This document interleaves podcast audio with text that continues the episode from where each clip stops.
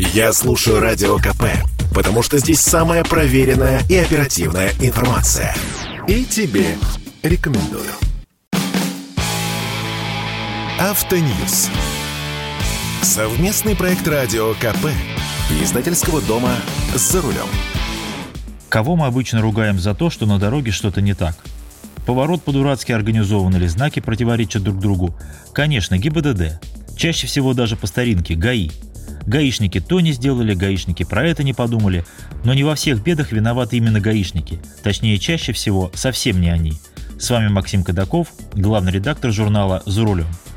До 2013 года власти любого уровня должны были в обязательном порядке согласовывать с ГИБДД все проекты новых дорог или реконструкцию существующих в части организации дорожного движения, расстановку дорожных знаков и светофоров, нанесение разметки и даже установку камер, которые фиксируют нарушение ПДД. Но вот уже 8 лет у ГИБДД лишь совещательный голос. Во многих регионах вопросами организации дорожного движения рулят так называемые межведомственные комиссии, куда входят и представители ГИБДД. Но прямого права наложить вето на тот или иной проект у ГИБДД нет. А в некоторых регионах местные власти и вовсе творят, что хотят. Меняют знаки по своему усмотрению, вводят новые ограничения, сами расставляют камеры. Какое место в этой схеме занимает ГИБДД? А никакое. Гаишники со своими предписаниями исправить то или это лишь мешают работать. ГАИ говорит, это опасное место, здесь нужен непременно регулируемый пешеходный переход со светофором, а не просто зебра. А владелец дороги отвечают, а, да-да, спасибо, верное замечание, но бюджет на реконструкцию уже выбран. Ваше предложение мы включим в реализацию на будущие периоды, когда деньги появятся. А когда они появятся? Да кто его знает, может никогда. Более того, региональные власти изначально закладывают в бюджеты будущих периодов поступления, которые придут от автомобилистов в виде штрафов за нарушение правил дорожного движения. Мы с вами в будущем 2022 году еще ни километра не проехали, еще ни одного правила не нарушили, может быть и не нарушим. А что вы смеетесь? Может быть мы прямо сейчас договоримся с вами ездить аккуратно-аккуратно, по правилам по правилам, и ни одного штрафа не словим. Кайфово, правда?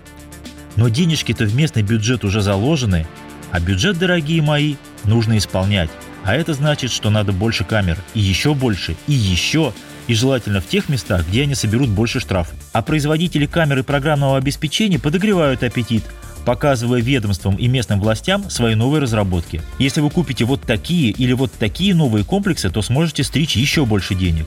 И с каждым годом заложенные в бюджет суммы растут.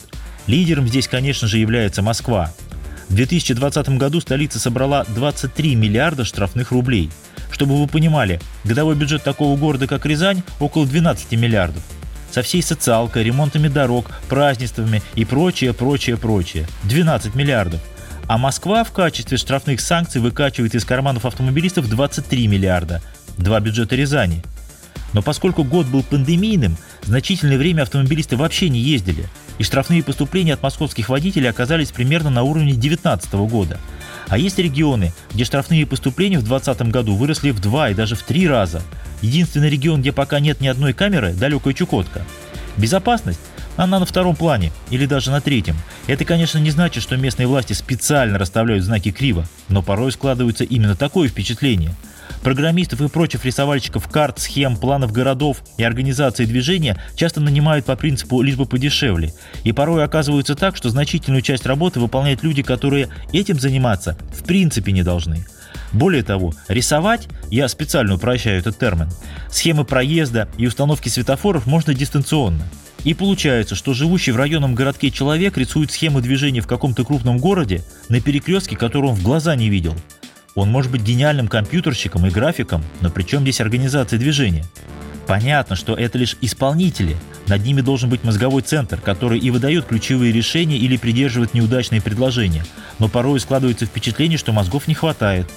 И потому появляются разгонные полосы длиной 10 метров, в которых едва автомобиль помещается. И в результате мы не разгоняемся, выезжая со второстепенной дороги, а пытаемся жестко вклиниться в поток.